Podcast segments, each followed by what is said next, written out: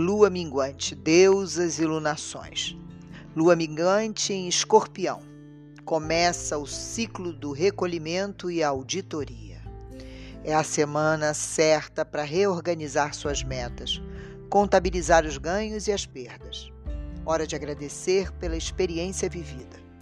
Se você deseja modificar algo, aproveite essa semana para pensar e programar as próximas etapas, sua agenda de 2021. No dia 11 de fevereiro, você recomeça com uma força renovada. Tem uma energia de encerramento de ciclo com a, a próxima lua nova ocorrendo em 11 de fevereiro. Morte e renascimento.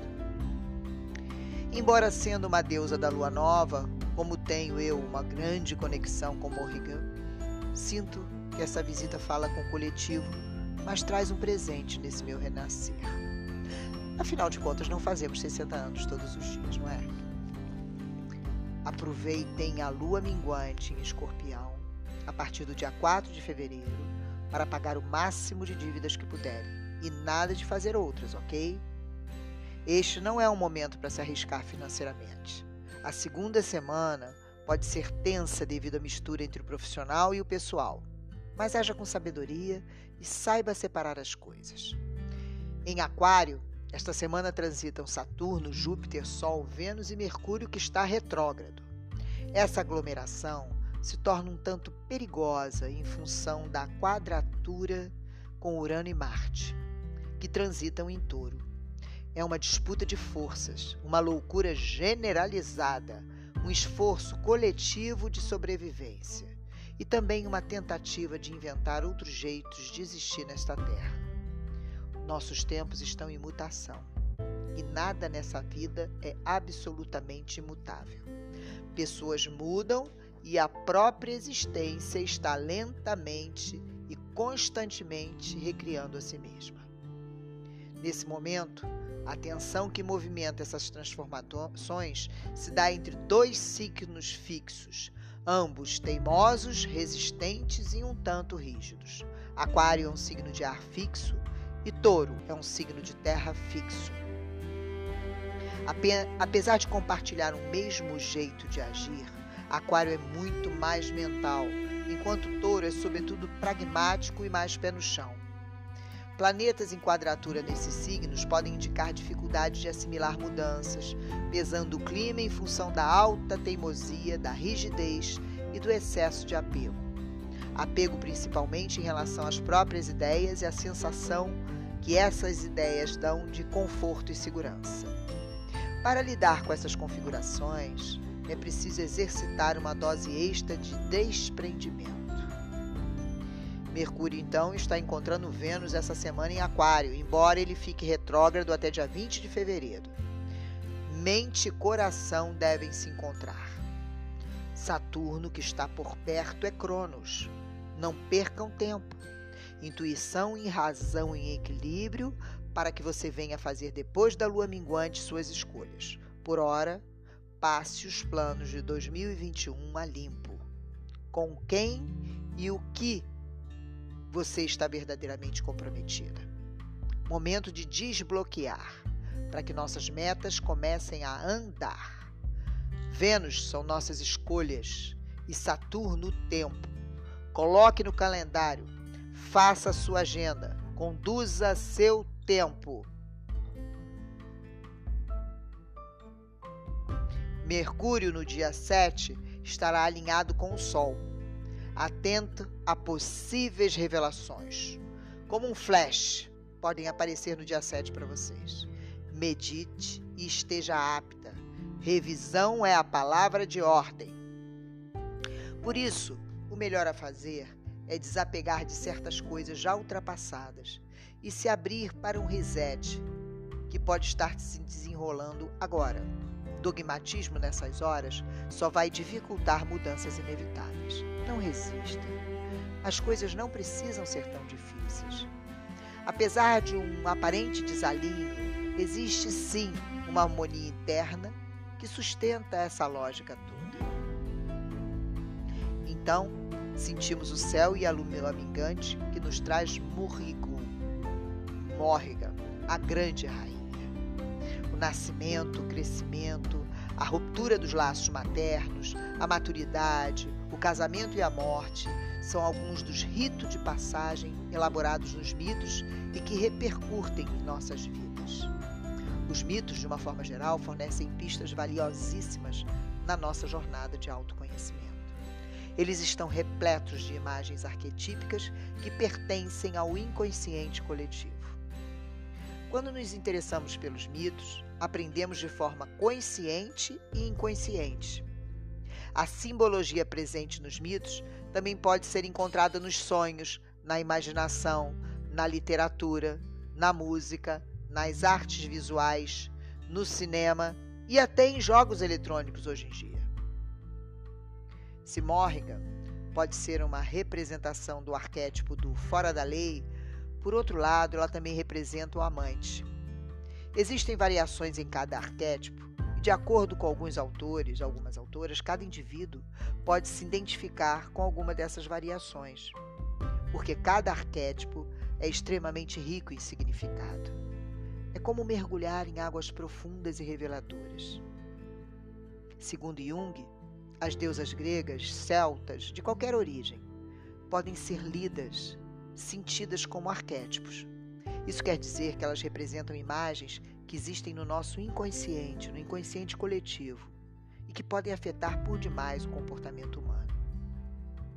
Os arquétipos se tornam conscientes por meio dos símbolos.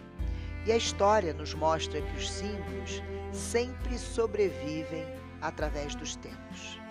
Tem uma força que o nosso mental não consegue alcançar, mensurar. Morrigan uma deusa conhecida por diferentes títulos, entre eles Rainha dos Fantasmas, Rainha das Bruxas, Deusa da Guerra, Corvo de Batalha. Pode ser lida como o arquétipo da fora da lei, uma pessoa que gosta de lutar por seus objetivos e que busca a vitória acima de tudo, ainda que não seja através dos caminhos recomendáveis pela sociedade. O sujeito que busca resposta na simbologia e mitologia celta, quer resgatar o amor pela natureza, pelo feminino, o respeito pelo planeta Terra, que é representado por uma grande mãe, que apesar de todo o sofrimento, ainda nutre seus filhos. As mulheres que buscam a mitologia celta normalmente são mulheres independentes, que sentem que mudanças ainda são necessárias na atual sociedade ainda patriarcal, misógina, violenta e opressora. As mulheres foram aos poucos perdendo poder com a chegada do cristianismo, é verdade. Fomos proibidas de lutar, de nos instruir, de agir como um ser pensante. As mais revolucionárias foram silenciadas pela violência, queimadas e torturadas como bruxas cruéis, destruidoras da boa moral. Muriel Carneiro, em seu trabalho de conclusão de curso, diz que entre a feiticeira celta e a bruxa má há um imaginário coletivo que se formou através do tempo. E ele escreve como que a feiticeira celta, conhecedora da natureza de seus ciclos e poderes, acabou se transformando numa perversa bruxa má que todos conhecem na literatura. Muriel Carneiro Sliar, em 2010. Segundo Campbell, a mitologia é capaz de nos capturar. Todos sentimos a necessidade de encontrar um sentido para nossas vidas, pois é preciso encontrar um referencial para cada acontecimento importante da nossa jornada.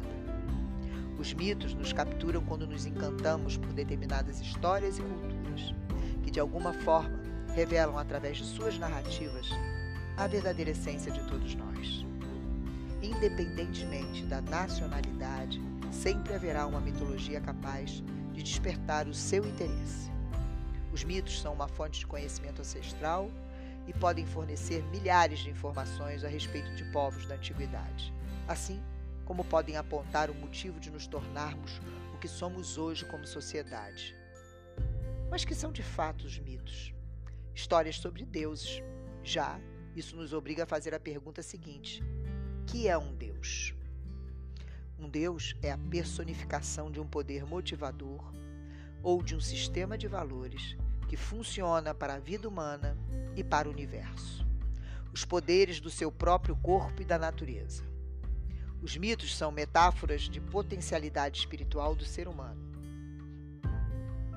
E os mesmos poderes que animam nossa vida animam a vida do mundo. Podemos considerar como a literatura do espírito.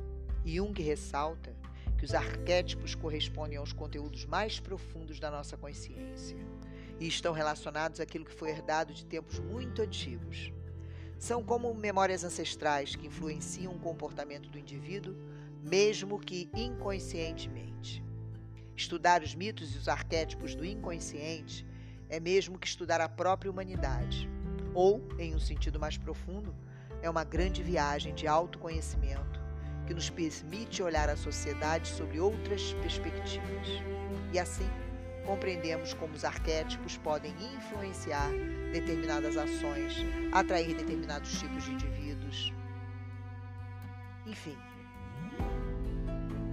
conhecermos melhor as sociedades e a história da humanidade.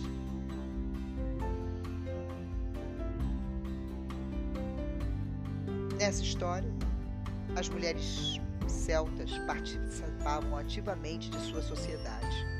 Essas mulheres podiam gozar de elevados status sociais. Antes da fusão da cultura celta com a romana, as mulheres tinham o direito de exigir o divórcio e deixar o casamento com as propriedades que elas possuíam quando solteira. Além disso, diferentemente de outras civilizações, as mulheres celto, celtas podiam participar tanto do governo quanto da guerra. Quanto à parte de combate, as mulheres irlandesas lutaram frequentemente lado a lado com seus homens, especialmente quando lutavam contra invasores romanos. Os romanos, que pensavam em mulheres apenas como mães e objetos sexuais, ficaram fascinados com as guerreiras celtas e escreveram sobre elas. Diodoro Siculus registrou que essas mulheres são quase tão altas quanto os homens, a quem eles rivalizam em coragem. A guerra era vista como uma forma de destruição que precede o renascimento do algo. Por isso, existia uma relação estreita entre a vida e a morte, a guerra e o sexo. É possível observar que Morrigan costumava aparecer em momentos decisivos para os reis guerreiros. Eles tinham que saciar o apetite sexual da deusa para obterem a ajuda dela, assim como a vitória sobre o inimigo. Outro ponto importante sobre a influência da mulher na sociedade celta é o que o druidismo não era exclusivamente masculino.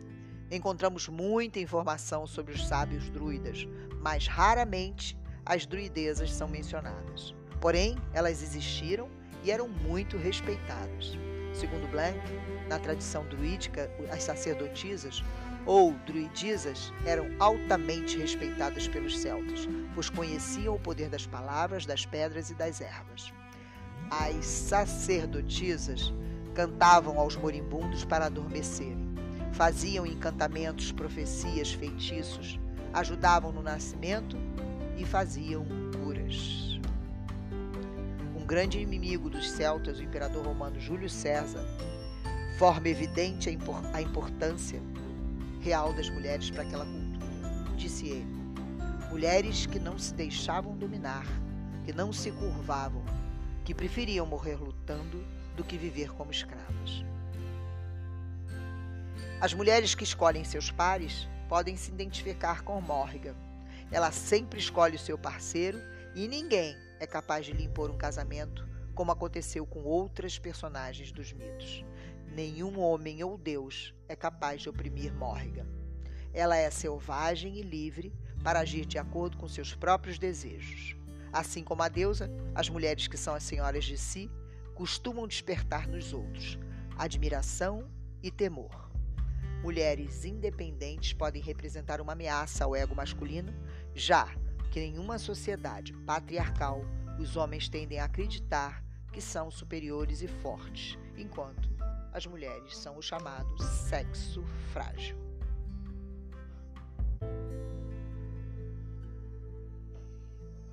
Finalizar essa primeira etapa com poema de Nina Zorbazo, no livro A Força.